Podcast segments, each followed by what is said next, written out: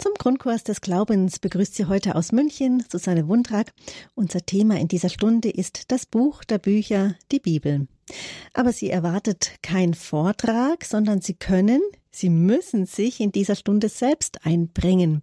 Denn unser Gast ist Professor Dr. Marius Reiser. Er studierte in Tübingen und Paris katholische Theologie, Sinologie und klassische Philologie.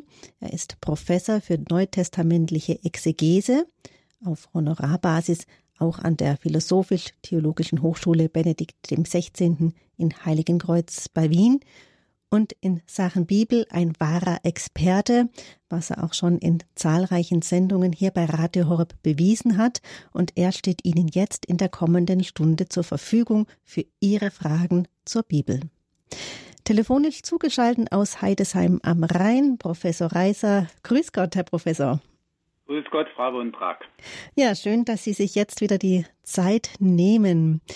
Professor Reiser steht Ihnen, liebe Zuhörer, also die kommende Stunde zur Verfügung. Nutzen Sie diese Gelegenheit, wählen Sie die Rufnummer 089 517 008 008 und stellen Sie Ihre Frage zur Bibel. Und noch ein Tipp, zögern Sie nicht zu lange. Die Erfahrung zeigt, am Anfang sind die Leitungen noch eher frei, später wird es mit dem Durchkommen etwas schwieriger. Also die Rufnummer zur Sendung, Ihre Fragen zur Bibel 089 517 008 008 und keine Sorge, ich werde die Nummer noch öfters ansagen und es gibt keine dumme Fragen. Jede Frage ist es wert, gestellt zu werden. Jetzt, Herr Professor, eine Frage zu Beginn. Eine Frage zum zweiten Korintherbrief, Kapitel 5, Vers 21. Den, der keine Sünde kannte, hat er für uns zur Sünde gemacht, damit wir würden Gerechtigkeit Gottes in ihm. Mir ist der Singular von Sünde aufgefallen. Können Sie dazu was sagen? Welche Sünde ist hier gemeint? Ja, erstens muss man hierzu bemerken, Paulus liebt Paradoxe. Wir haben hier ein typisches Paradox, der keine Sünde hatte, wird zur Sünde gemacht. Und das Zweite ist, Paulus kann etwas verkürzt und vertrackt formulieren. Und äh, deswegen ist die, der ganze Satz nicht ganz leicht zu verstehen. Äh, was Singular, was den Singular Sünde angeht, da muss man feststellen, Paulus verwendet fast nur für das Wort Sünde den Singular. Nur ganz selten redet er äh, von äh, Sünden, verwendet aber dann meistens ein anderes Wort als das übliche Hamartia im Griechischen. Ähm, der Satz meint offenkundig, ähm, Jesus, der ohne Sünder war, ist ja als Verbrecher am Kreuz gestorben. Das heißt, er wird hingestellt als ein Sünder. Und äh, das bezeichnet er mit einer rhetorischen Figur. Er wird zur Sünde gemacht. Und äh, im zweiten Teil äh, der Aussage sagt er dann, ja, und das äh, ist für uns geschehen, nicht der, wir sagen ja sonst, er ist für uns am Kreuz gestorben und das heißt eben, äh, sein Tod am Kreuz kommt uns zugute äh, für unsere Sünden.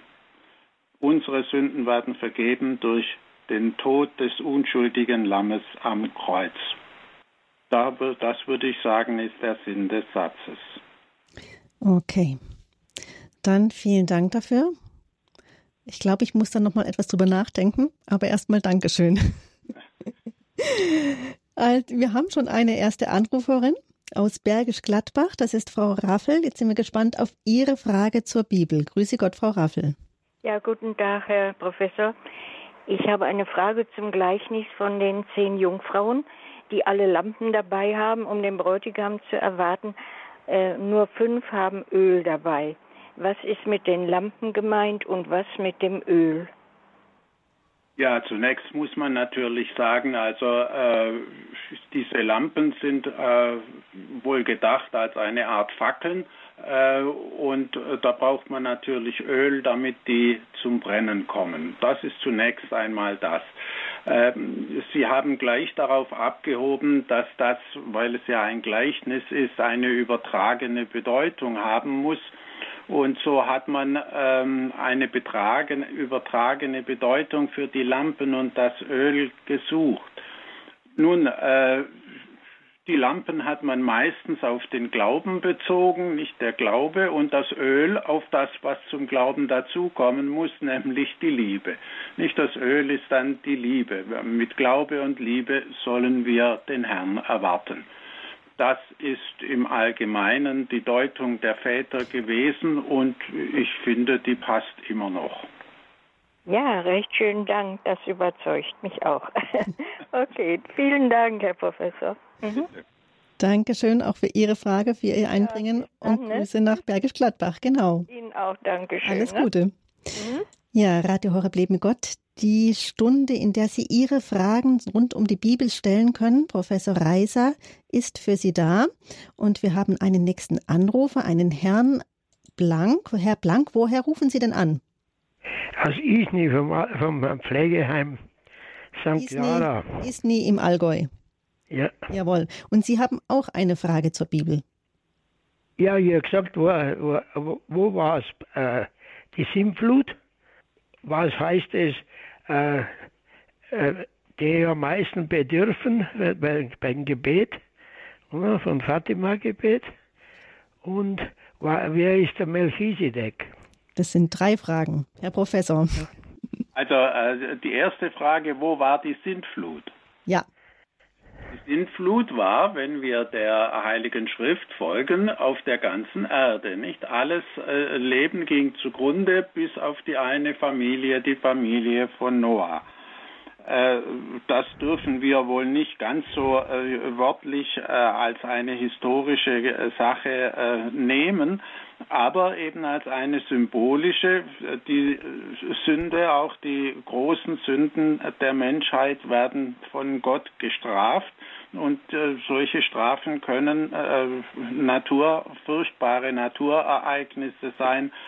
Und, äh, und als ein solches Naturereignis, das natürlich im Zweistromland äh, wo wir uns normalerweise befinden bei der Bibel, beim Alten Testament, bei den Urvätererzählungen. Äh, da sind solche Überschwemmungen äh, sehr häufig. Das Gut. wäre die Sache mit der Sintflut. Also das Zweite war. Wer sind die Bedürftigen? die Bedürftigen wo? Wir beten doch die, die, die am meisten deiner Barmherzigkeit bedürfen. Oh, das sind alle armen Kerle und, und Sünder. Also wir alle. Ja, wir alle sind die Bedürftigen. Also äh, um die Gnade hat jeder Grund zu bitten. Ja. Das war? Und das dritte war die Frage nach, wer war Melchisedek? Ja, die Frage hatten wir schon öfters. Der wird äh, in Genesis 14, 14. Kapitel, kommt der Abraham entgegen nach seinem Sieg über die Stadtkönige und er kommt aus der Stadt Salem. Und diese Stadt Salem hat man identifiziert als Jerusalem. Ja? Und äh, er kommt also aus äh, Jerusalem, wird als Priester und als Verehrer von Gott dem Höchsten vorgestellt da Gott der Höchste in späterer Zeit auf jeden Fall der eine Gott Israels ist, wird er eben als ein Priester des einen Gottes Israel verstanden.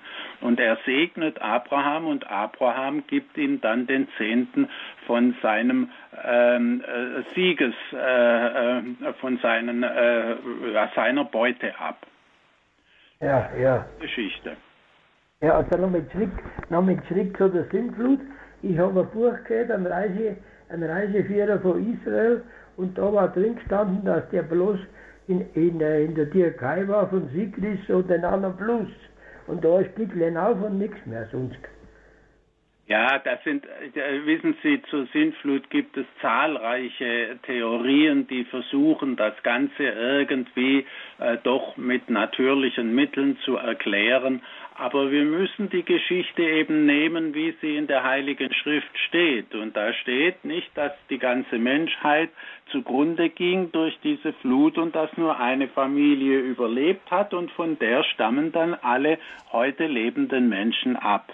Äh, es ist klar, dass das eben nicht im Sinn eines historischen Berichts, einer Chronik erzählt wird, sondern im, im Sinn einer symbolischen Erzählung. Nicht so wie auch der Baum im Paradies und Adam und Eva und Kain und Abel. Das sind solche typisch symbolischen Erzählungen. Und als solche haben sie ihre Wahrheit. Aha, aha. Also, von Kain und Abel wurde ja einer, den umgebracht hat.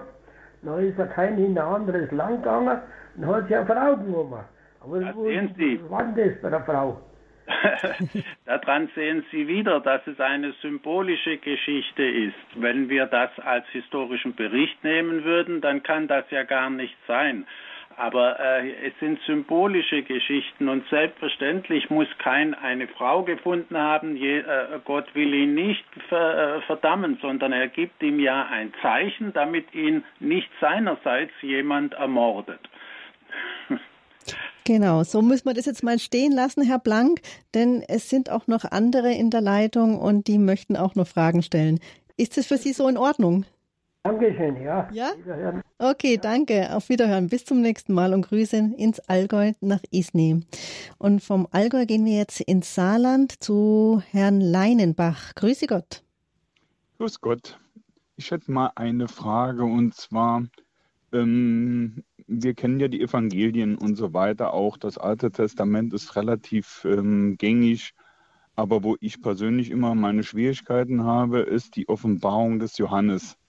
Ist relativ schwer zu lesen und zu verstehen. Es ist ein Gemeindebrief, wenn man das nimmt, an die sieben Gemeinden.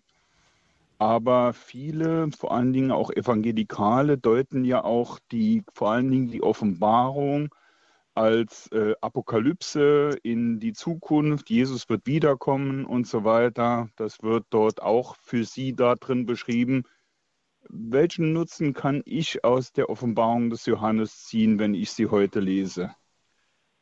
Das ist eine sehr allgemeine äh, Frage. Darüber müsste ich natürlich jetzt eine ganze Stunde reden. Aber ich möchte so sagen, äh, die Schwierigkeit liegt darin, dass diese äh, Schrift, die, diese Visionen so stark bildhaften, äh, visionären Charakter haben.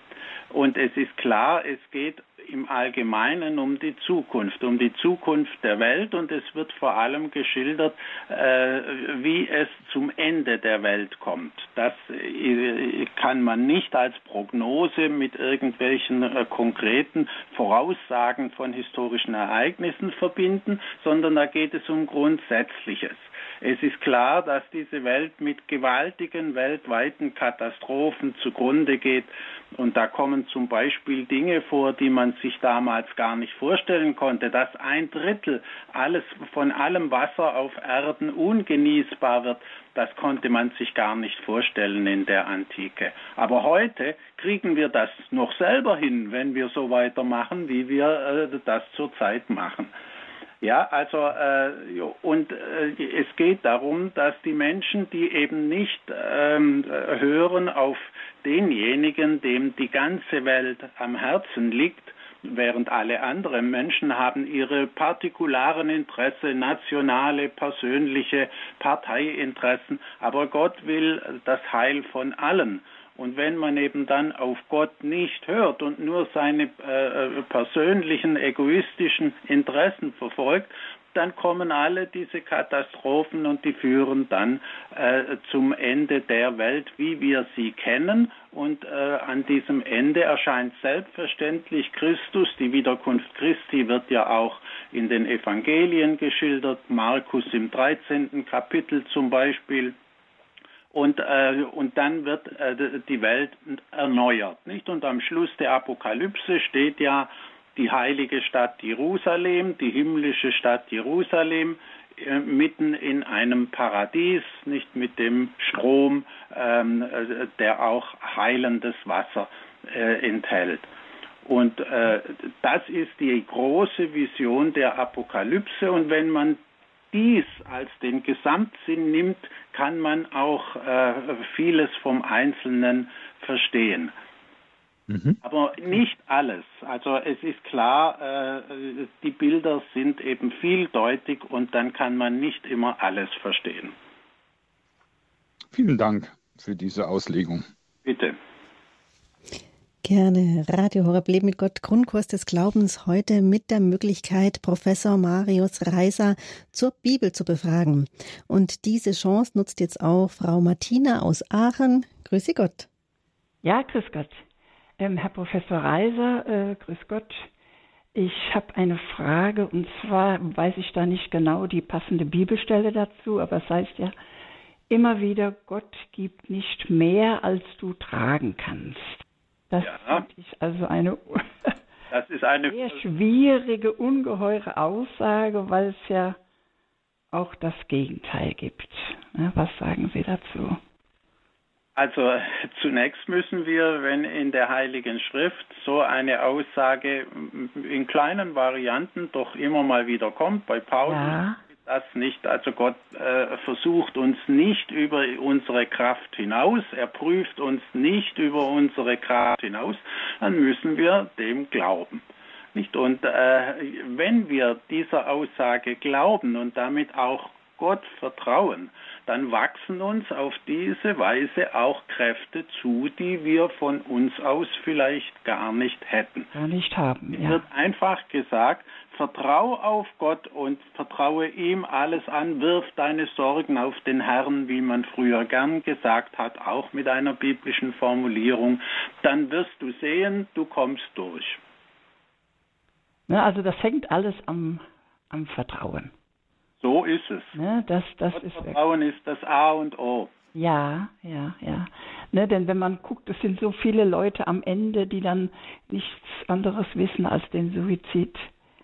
Ja, und äh, das heißt aber, es fehlt ihnen an Gottvertrauen, nicht? Also ja, ja, ja. Zweifeln viel zu früh, viel zu früh. Ja. Aber es ist natürlich auch so, wenn die Menschen ohne Frömmigkeit und Gott gelebt haben, äh, weil sie denken, ja. es geht mir ja gut, äh, und dann kommen solche furchtbaren äh, Krankheiten und Verzweiflungsanfälle. Ja. Und dann hat man gar nichts mehr. Deswegen sollte man, solange es einem gut geht, sich an das Vertrauen und äh, an, an Frömmigkeit beten und Kirche gehen. Ne? Ja, ja, dass man da zurückgreifen kann, wenn die große genau. Not kommt. Ne? Ja, ja. Gibt es eine Bibelstelle, die wirklich Mut macht, die man lesen kann oder meditieren kann oder wiederholen kann, dass man Kraft schöpft und Vertrauen schöpft?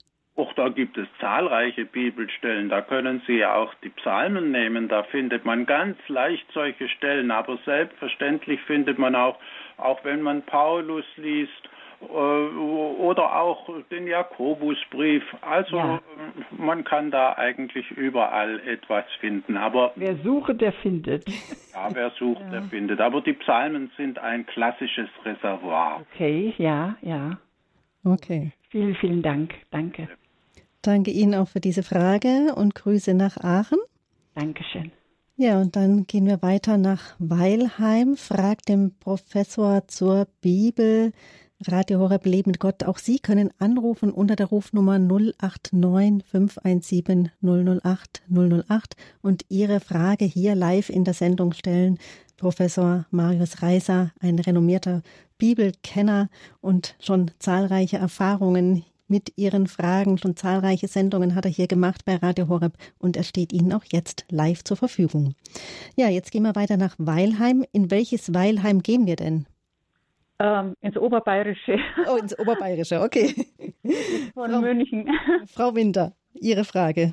Ja, ähm, ich glaube ganz am Anfang, ich habe das nicht ganz mitgekriegt, weil da was weg war, kurz vom Radio, war schon irgendwas mit dem, ähm, Jesus ist zum, zur Sünde geworden, oder? Ja. Zur Sünde gemacht, ja. Genau, Gott hat ihn zu, zur Sünde gemacht. Genau, da gibt es ja nochmal so eine ähnliche Stelle, Gott hat ihn zum, zu, zum Fluch gemacht. Ja, das läuft auf dasselbe hinaus. Ja, genau, genau. Und ähm, da habe ich auch überlegt und ich, ich, lese also auch sehr viel und am liebsten ist äh, im Alten Testament den Jesaja, also das Jesaja. Und da bin ich auf eine Stelle gestoßen, in Jesaja 63. Du hast, wer ist jener, der aus Edom kommt, aus Bosra mit rot gefärbten Gewändern? Und dann habe ich in so einem Bibelkommentar gelesen, dass Edom das als, als Überbegriff steht für alles Gottfeindliche oder Gottwidrige und Bosra da die Hauptstadt sei oder irgendwie so. Und dann habe ich mir gedacht, ja, wer kommt jetzt da raus? Und dann heißt, er schreitet in prächtigen Kleidern daher in, mit seiner gewaltigen Kraft. Ich bin es, ich verkünde Gerechtigkeit, ich bin der mächtige Helfer. Und dann habe ich mir gedacht, das passt ja eigentlich total zur Auferstehung.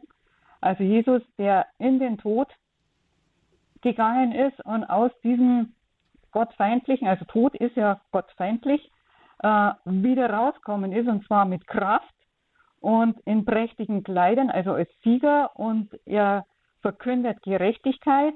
Äh, bei, je, je, äh, bei Johannes heißt einmal jetzt, wird Gericht gehalten, Johannes 12 am Ende irgendwie, wo er merkt, es ist seine Stunde gekommen und jetzt geht es zu diesem, zur Verherrlichung. Da steht in diesem äh, ich gehe diesen, also warum soll ich jetzt Dein sagen, wenn ich bin für diese Stunde geboren? Ähm, also er, er baut jetzt die Gerechtigkeit auf und ähm, also passt genau zu dieser Stelle mit Jesaja 63. Ich bin ein mächtiger Helfer. Wer kann es anders sein als Jesus? Und dann kommt da die Frage, warum ist dein Gewand so rot, so rot wie das, äh, wie das eines Mannes, der die Kälte tritt? Und dann habe ich wieder in so einem Bibelkommentar gelesen, das Keltertreter ist eigentlich das Strafgericht Gottes. Und dann habe ich mir gedacht, das, also das, das Strafgericht hat ja Jesus auf sich genommen, um uns aus diesem Strafgericht zu befreien. Und er allein tritt die Kälte, von den Völkern war niemand dabei, dann der Vers 3, ich zertrat sie mit Zorn zerstampfte sie mit meinem Grimm. Das bedeutet jetzt für mich, dass er die Sünde zerstampft und, ähm, und alles Gottwidrige. Und der nächste Satz in diesem gleichen Vers heißt, ähm, ihr Blut spritzte auf mein Gewand und ja, na, da, ich, ich habe jetzt uns ausgelassen irgendwie. Ja, also äh, ich weiß schon. Äh, Sie haben grundsätzlich eine schöne allegorische Auslegung gegeben dieser alttestamentlichen Stelle.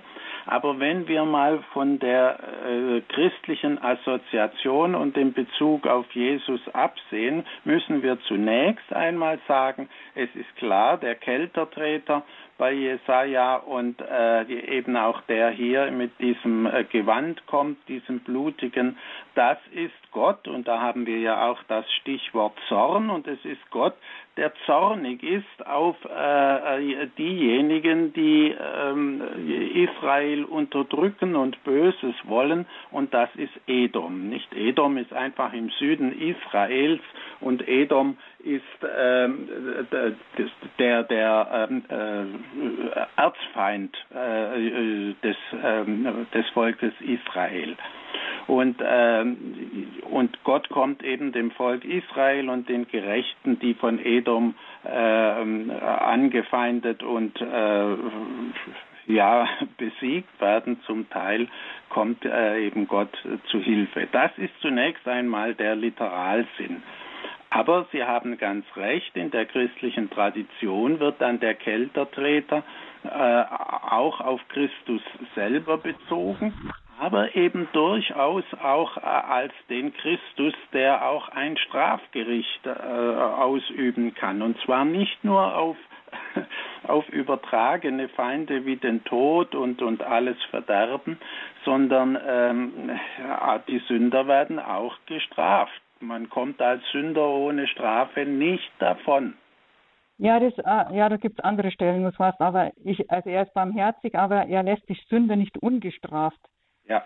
Äh, aber jetzt in, in dem äh, Vers 4 heißt er dann noch, ein Tag der Rache lag mir im Sinn und das Jahr der Erlösung war gekommen. Also Rache und Erlösung im gleichen Satz und da denke ich mir eben, die Rache gilt der Sünde und weil er will ja, dass jeder gerettet wird aus der Sünde fürs ins ja. Leben. Ne?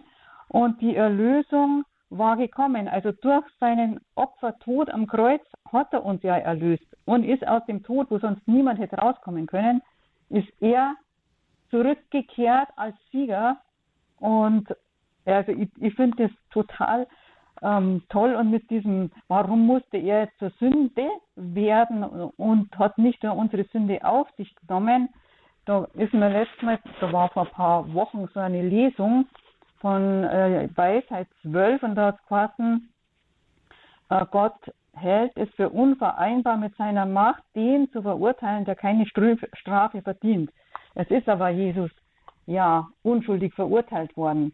Und Eben deswegen, weil er unschuldig verurteilt worden ist und unschuldig stirbt, deswegen kann sein Tod sozusagen äh, zur, äh, zum Heil und äh, äh, zum Vorteil für die äh, Sünder äh, werden. Nicht? Also die der, der Tod des Unschuldigen kann zum Heil werden.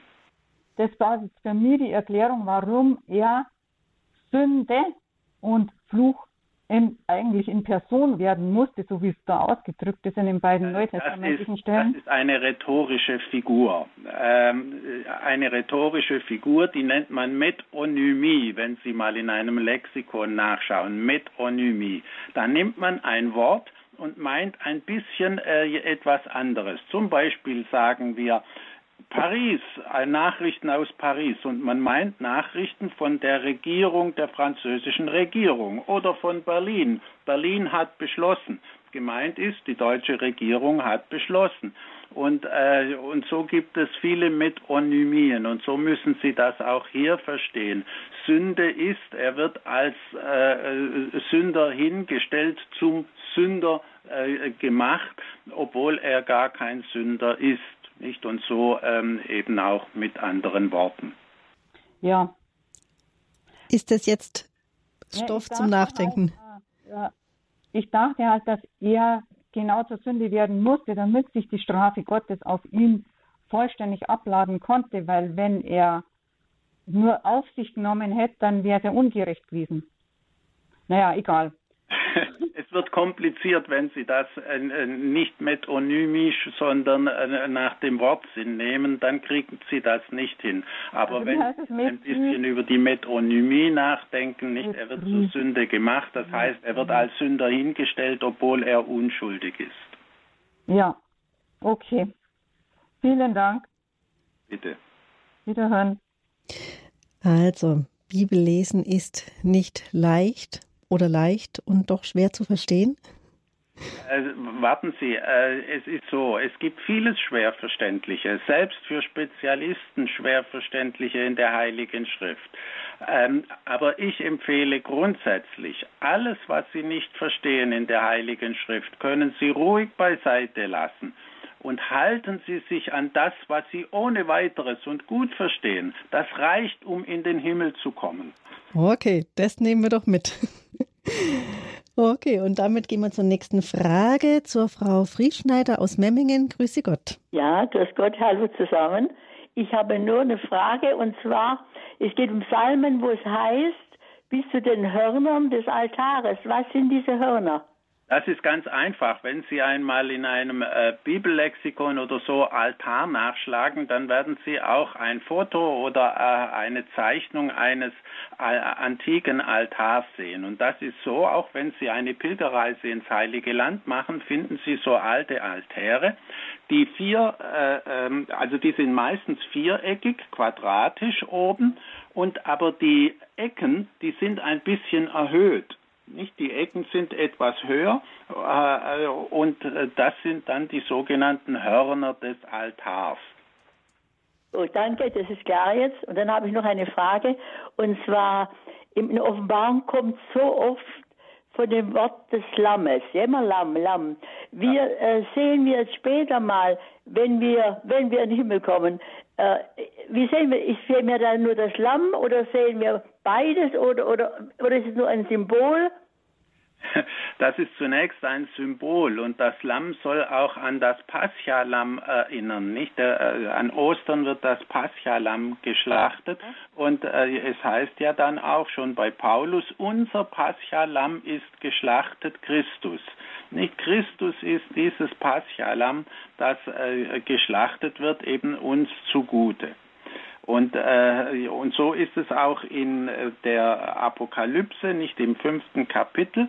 Da tritt das Lamm auf und es ist äh, wie geschlachtet, heißt es meistens in den Übersetzungen, ja. was ich ganz unglücklich finde. Äh, äh, gemeint ist, ähm, es ist äh, ein Lamm, das hat den Schächtschnitt nicht, man schneidet ja beim Schächten die Halsschlagader durch bei den Tieren. Mhm. Also dieses Lamm hat den Schächtschnitt am Hals und steht aber und bewegt sich und tut etwas. Das heißt, das ist das Symbol für Christus, den Gekreuzigten. Er ist tot und ist aber doch lebendig, weil er ja ein Auferstandener ist. Und deswegen dieses Bild von dem Lamm mit dem Schächtschnitt, das trotzdem lebt. Ja, und äh, das Lamm, äh, das Unschuldige, das ist ja heute noch sprichwörtlich. Und so passt eben dieses Symbol des Lammes besonders gut auf Jesus. Gut, prima. Herzlichen Dank, Herr Professor. Bitte. Dann wären wir wieder mal bei dem Thema der, des Unsündigen, keine Sünde, das unschuldige Lamm. Ja. Genau. Radio Horeb lebt mit Gott. Wir sind in der Sendung Grundkurs des Glaubens. Heute können Sie, Professor Marius Reiser, Ihre Frage zur Bibel stellen. Wir haben schon einige Fragen jetzt gehört. Es geht in die Tiefe, es bleibt nicht an der Oberfläche. Wir lernen dazu, wir lernen voneinander. Deshalb haben Sie auch Mut, Ihre Frage zu stellen. 089 517 008 008. Und als nächstes darf ich begrüßen Frau Ruß bei Neu-Ulm. Grüße Gott. Grüß Gott, das ist Frau Ruß. Also ich kenne die Bibelstelle nicht mehr, aber es geht darum, dass Jesus zur Gemeinde sagt, wenn jemand gesündigt hat, dann soll er unter vier Augen ihm darauf hinweisen. Oder aber mehrere, also zwei bis drei sollen das machen. Aber was mir wichtig ist, das letzte noch, was heißt, was ihr auf Erden gebunden habt, das wird auch im Himmel gebunden sein. Aber das hat er doch zu der Apostel gesagt und nicht zur Gemeinde. Also das wollte ich wissen. Da äh, gehen ein paar Dinge bei Ihnen durcheinander. Also das ist im 18. Kapitel vom äh, Matthäus-Evangelium. Und da kommt es eben nicht, wenn, wenn einer äh, sich falsch verhält, wenn einer äh, sündig handelt. Dann soll man ihn zunächst unter vier Augen zurechtweisen. Wenn er dann nicht hört, soll man noch zwei, drei äh, Genossen dazu nehmen und es mhm. nochmal versuchen. Wenn er dann auch auf die nicht hört, dann soll man es der Gemeinde sagen. Ja. Und, äh, und wenn er auch auf die Gemeinde nicht hören will, dann soll er wie ein Zöllner und Sünder sein. Das ist eine Form äh, einer Zurechtweisung, die man offenkundig in den frühen christlichen Gemeinden so geübt hat. Und dann haben Sie dieses andere Wort gesagt äh, von den ähm, Sünden, äh, die äh, vergeben werden auf Erden und die dann auch im Himmel gebunden sind. Das sagt äh, Jesus einerseits äh, zu Petrus und andererseits aber auch zu allen Aposteln. Und ähm, in der katholischen Tradition ist völlig klar, darauf beruft man sich für äh, die Beichte beim Priester und äh, da gilt ja die absolute Geheimhaltung. Darauf und das ist dann eben, äh, wie man das in der katholischen Tradition äh, praktisch fortgeführt hat, dieses Wort Jesu. Und das scheint mir sinnvoll und richtig. Ja, ich habe gedacht, er hat es zu allen gesagt. Da nein, nein, nein, das hat er nicht zu allen gesagt. Ja, weil das am Schluss kommt dann, ja. Also es ist klar, das sind äh, die von Jesus besonders berufenen und das sind eben zunächst die Apostel und äh, das geht eben auf alle Priester über. Mhm. Priester und Apostel, ja. Gut, dann habe ich es verstanden, ja. also, vielen Dank, ja. Sehr schön. Alles Gute Ihnen und danke für Ihre Frage. Alles Gute. Ja, wir machen gleich weiter mit der Frau Zenger Margot aus Osterhofen. Grüße Gott. Gott. Frau Zenger, Sie müssten Ihr Radio noch im Hintergrund ausmachen, sonst haben wir eine Rückkoppelung und wir verstehen Sie nicht. Also ganz, ganz wichtig, bitte immer das Radio ausmachen, wenn Sie die Sendung im Radio hören, äh, im Kopf, also im Telefonhörer hören. Gut. Frau Zenger, jetzt könnten Sie Ihre Frage stellen. Herr Professor? Ja? Ich hätte mal eine Frage. Ich habe mir schon oft überlegt, was wäre, wenn Judas Jesus nicht verraten hätte? ähm, äh, die Frage ist gut und sie führt auch äh, tatsächlich in das, worum es geht. Nicht, wir haben ja ein Wort Jesu. Äh, es ist schrecklich, dass äh, ich verraten werde, so ähnlich, ähm, aber ähm, äh, der Mensch, äh, der mich verraten hat, äh, der ist eben ein Verräter, aber der Menschensohn muss eben tatsächlich gekreuzigt werden. Und da haben wir einen tragischen Fall, einen ganz tragischen Fall. Ein, Judas ist ein Verräter Jesu, aber dieser Verrat war sozusagen notwendig, damit Jesus tatsächlich ans Kreuz kommt und damit für uns zu unserem Heil stirbt. Ähm, und sol, solche tragischen Fälle, die gibt es, die gibt es in vieler Weise auch im heutigen Leben noch, aber die heutigen Menschen haben Tragik nicht mehr gern. Früher hat man ähm, mehr Blick für tragische Verhältnisse gehabt, aber äh, der Blick für die Tragik ist uns leider verloren gegangen. Damit ist über äh, nichts darüber gesagt, dass Judas etwa in die Hölle kommt. Nicht? Das äh, nie hat die Kirche behauptet, dass er in der Hölle sei und in die Hölle kommt. Kreuz wäre er nicht gestorben, es hätte keine Auferstehung von den Toten gegeben und auch keine Himmelfahrt. Judas war sozusagen. Hat seinen Beitrag dazu geleistet, dass sie erlöst wurden, glaube ich. Ja, das ist, das ist ganz richtig. Aber das müssen wir eben im Sinn dieser Tragik verstehen. Ist gut, vielen Dank, Herr Professor. Bitte. Jawohl, dann haben wir jetzt auch diese Frage geklärt oder zumindest angeschnitten und zum Nachdenken angeregt. Und ja, Radio Horeb, Leben mit Gott. Sie können Ihre Frage rundum und zur Bibel stellen. Professor Marius Reiser ist für Sie hier Gast in der Sendung und unter der 089 517 008 008 können auch Sie sich einbringen. Wir haben noch gut 20 Minuten Zeit. Als nächstes gehen wir in den Schwarzwald zu Frau Nagel. Grüß Gott. Grüß Gott, Herr Professor. Grüß Gott. Meine Frage ist die, äh, bei Maria Verkündigung kam doch der Engel und hat ihr gesagt, dass sie Mutter Gottes wird, was ich nicht verstehe. Ich habe in der, im Krankenhaus und auf der Gynäkologie geschafft. Äh, durfte die Maria ihrem Josef nicht sagen, dass sie schwanger wird. Das verstehe ich jetzt nicht. Wo steht das, dass, er, dass sie das nicht sagen durfte? Ja, warum musste erst äh, äh äh, warum Josef hat sie doch, wollte sie doch entlassen, weil, sie, weil er gesehen hat, dass die Schwangerschaft bestand oder so. Ja, da müssen Sie aber aufpassen. Im einen Fall mit der Verkündigung an Maria sind wir im Lukasevangelium. Im anderen Fall mit dem Josef, äh, der sieht, seine Frau ist schwanger, aber nicht von ihm und jetzt ein Problem sieht und da kommt dann der Engel und erklärt ihm das. Ja, das ist bei Matthäus. Und ja. das müssen wir ein bisschen auseinanderhalten. Äh, da können wir nicht vom einen zum anderen springen. Also Sie können natürlich geschichtlich sagen, also der Engel hat eben Maria äh, gesagt, sie wird schwanger werden. Übrigens ähm, in dem Moment, wo Maria dann sagt, äh, dein Wille geschehe, äh, dieses berühmte Fiat spricht, in diesem Augenblick nach der katholischen und christlichen Tradition empfängt sie, ja, empfängt sie. Ja, ja. So. Und äh, offenkundig sagt sie aber, wenn wir das jetzt kombinieren mit Matthäus, sagt sie dem Josef nichts. Ja. Äh, irgendwann kriegt er das mit.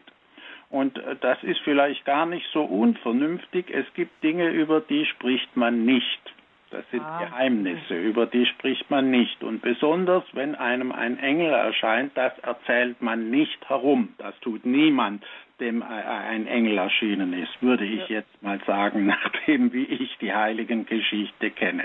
Ja. Die Jeanne d'Arc hat auch niemand gesagt, dass ihr der Engel sozusagen wöchentlich erscheint und, und irgendwelche Aufträge gibt. Äh, das sagt man nicht. Und, äh, und so kommt es dann. Und äh, dann muss eben der Engel auch dem, äh, dem Josef erscheinen und ihm die Sache erklären. Und dann ist Josef zufrieden. So gehört sich das bei Heiligen. Ah, so muss ich das verstehen da. Gut. Vielen Dank. Bitte. Wunderbar, wieder eine Frage geklärt. Hier in der Sendung fragt den Professor zur Bibel. Die kleine Therese sagte, wenn ich zuweilen gewisse Abhandlungen lese, ermüdet mein armer kleiner Geist sehr schnell. Ich schließe das gelehrte Buch, das mir Kopfschmerzen bereitet und das Herz austrocknet und greife zur heiligen Schrift. Dann erscheint mir alles voller Licht. Ein einziges Wort erschließt mir unendliche Horizonte. Die Vollkommenheit erscheint mir leicht erreichbar. Ja, so ist das Wort der heiligen Therese zur heiligen Schrift. Aber ich denke, nicht immer tun wir uns so leicht wie die Therese mit den Worten und es tauchen Fragen auf. Und jetzt ist die Gelegenheit, von einem renommierten Experten die Antwort zu bekommen. 089 517 008 008, die Telefonnummer zu Professor Marius Reiser, der sich jetzt die Zeit nimmt für Ihre Fragen noch, na gut, eine Viertelstunde. Und wir nehmen jetzt gleich den nächsten Hörer auf Sendung. Grüß Gott, mit wem sind wir verbunden?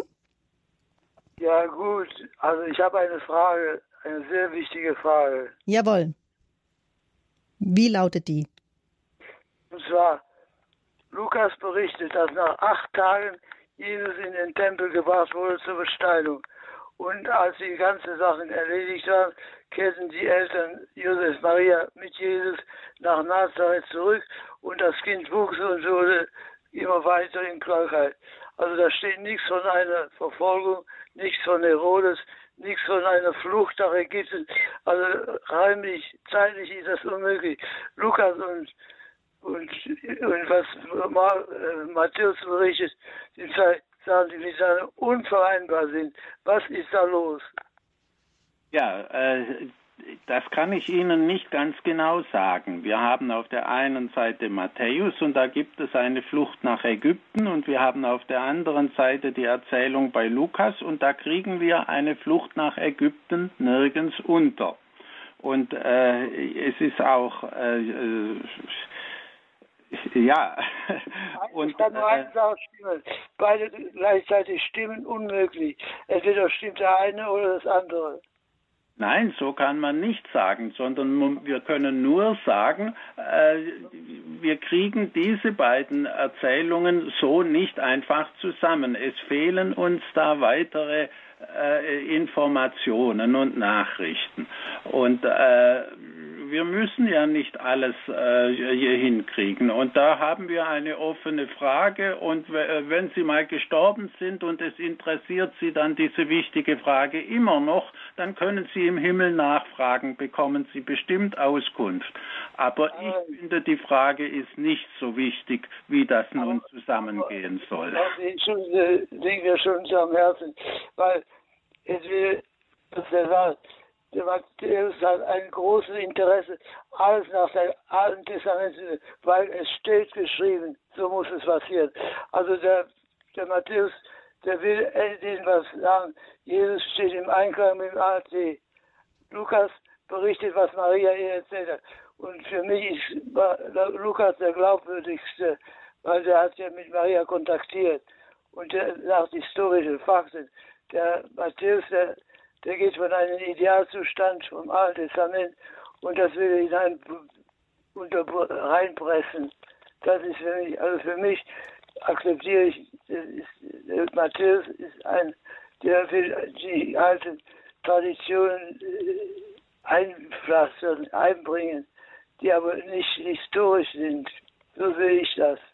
Ja, also, Sie haben teilweise völlig recht, aber eben nur teilweise. Äh, natürlich, Matthäus möchte eben diese Bezüge zum Alten Testament herstellen. Wahrscheinlich war Matthäus nämlich auch ein wahrer Schriftgelehrter, ein echter Schriftgelehrter, vielleicht sogar ein pharisäischer Schriftgelehrter, der sich eben bekehrt hat zum christlichen Glauben. Deswegen ist ihm dieser Aspekt wichtig, die Übereinstimmung von Altem und Neuem Testament und diese theologischen Bezüge. Bezüge. Und als theologische Bezüge hat Matthäus völlig recht. Und dabei interessiert Matthäus die eigentlich historischen Dinge dann nicht so sehr. Lukas ist der Historiker. Er hat ja auch die Apostelgeschichte geschrieben. Und deswegen, da, da, würde ich Ihnen auch zustimmen, im Allgemeinen, wenn es um die historischen Sachverhalte geht und man hat hier einen Widerspruch zwischen Matthäus und Lukas, dann würde ich mich auch im Allgemeinen für Lukas entscheiden. Ja, also so würde ich äh, Ihnen durchaus zustimmen. Aber dann muss man eben äh, das eigene jeder Evangelist hat und das ist immer gut. Ich denke, so müssten wir es dann auch stehen lassen, weil das ist. Das, das akzeptiere ich. Er ist ein Neubekehrter und er will sagen, ja, das ist genau wie schon gesagt ist, das stimmt alles, das stimmt alles. Und dann schöne, schöne Legende daraus, so kann man das sagen.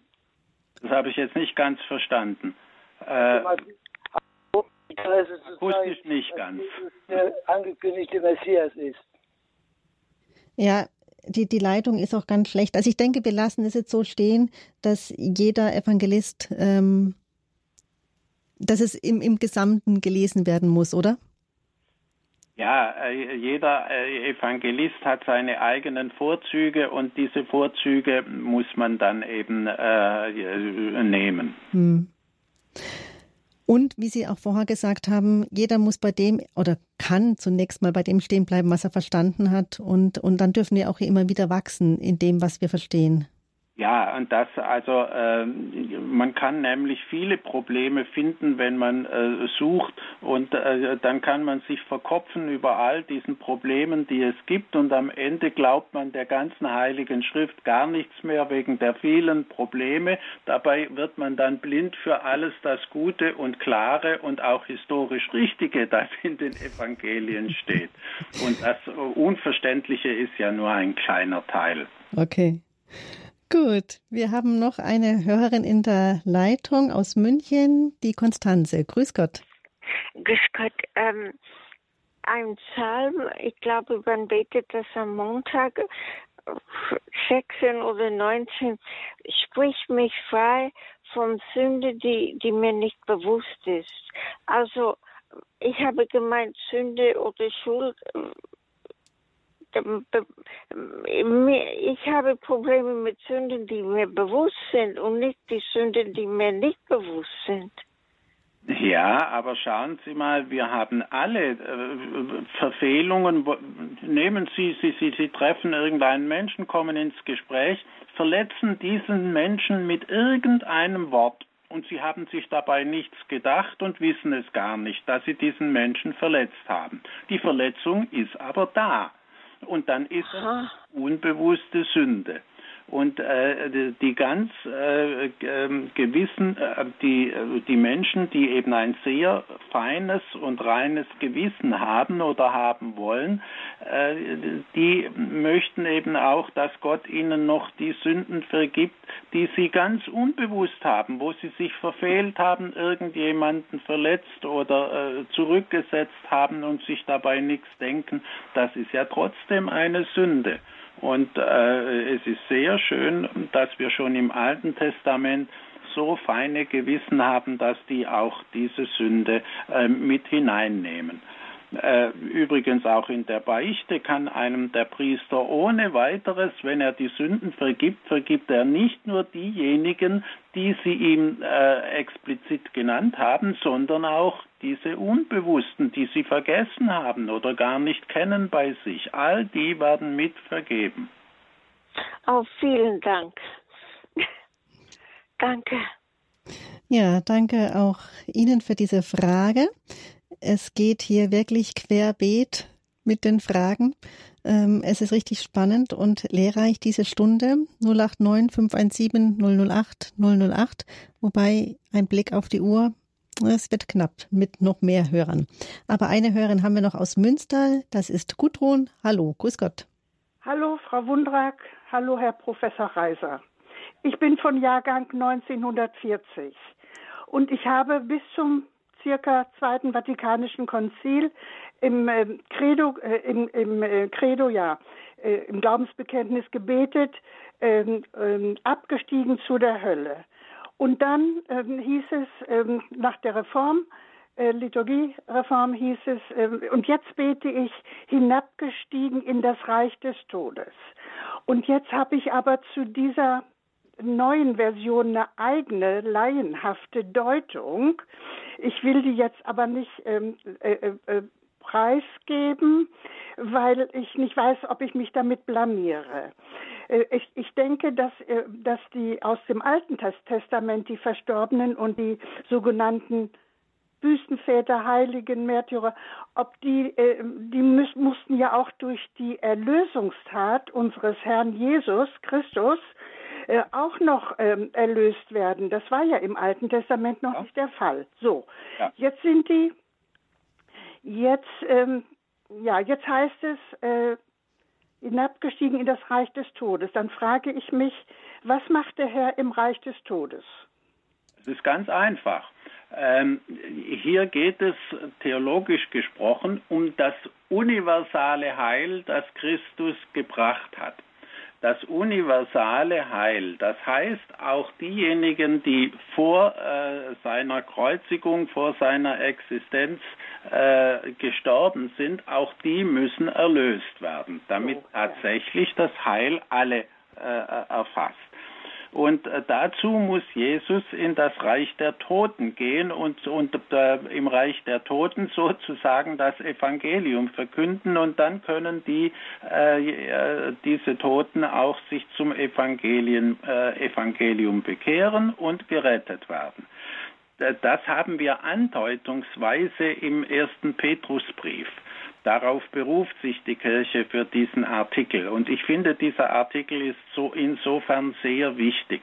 Ähm, diese, ich finde es auch richtig, dass man geändert hat von der Hölle zum Reich des Todes da, damit man äh, da nicht die falsche Vorstellung hat, äh, dass äh, Christus nur in, in, in, die Hölle hinabgestiegen ist, um dort die äh, äh, Sünder herauszuholen.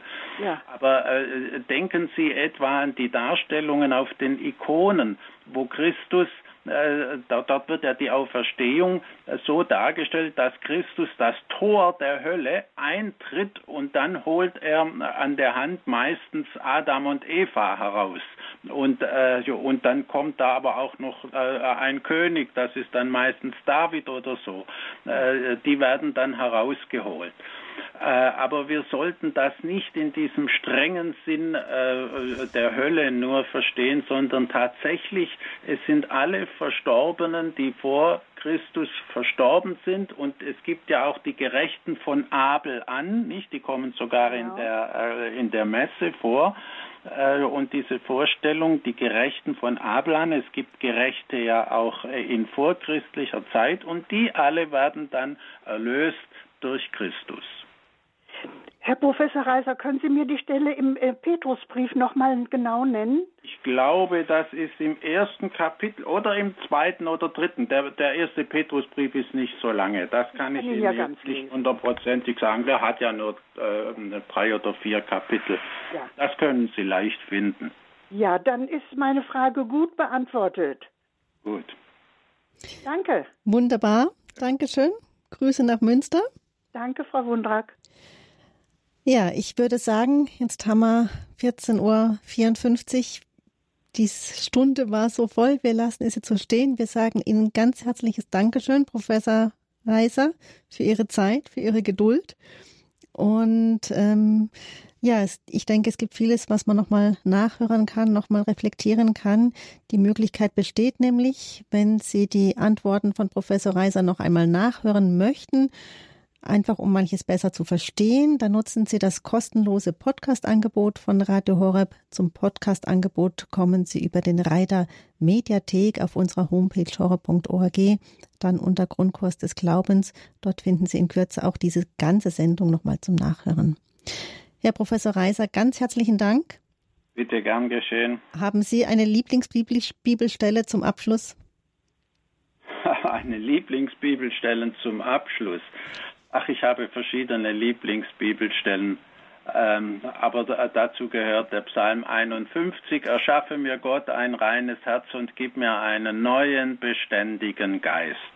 Schön. Das ist, glaube ich, auch unser Auftrag, uns ständig oder immer offen zu bleiben und uns immer wieder erneuern zu lassen. Dankeschön. Ja, das war unsere heutige Fragestunde zur Bibel mit Professor Marius Reiser aus Heidesheim am Rhein. Ganz herzlichen Dank für Ihre Zeit, Ihr Wissen, Ihre Geduld. Die nächste Gelegenheit, Professor Reiser zu befragen, ist am 6. Oktober, wieder zur selben Zeit von 14 bis 15 Uhr. Am besten legen Sie sich immer einen Zettel bereit, falls Fragen zur Bibel auftauchen, gleich notieren und dann am 6. Oktober anrufen und sich in die Sendung mit einbringen. Danke Ihnen allen. Johannes Rau, ehemaliger Bundespräsident der Bundesrepublik Deutschland, sagte, wer nicht jeden Tag die Bibel und die Zeitung liest, weiß weder über die Welt Bescheid noch über das, was die Welt braucht. In diesem Sinne lesen wir also täglich in der Bibel und lassen uns von Gottes Wort beschenken. Die nächste Gelegenheit, sich mit dem Wort Gottes zu beschäftigen, gibt es bereits heute um 16.30 Uhr. Höre Israel, da betrachten wir die Lesungstexte vom kommenden Sonntag, also auch eine gute Gelegenheit, sich mit dem Wort Gottes auseinanderzusetzen. Ich sage Ihnen alles Gute, Gottes Segen, Ihre Susanne Mundrak.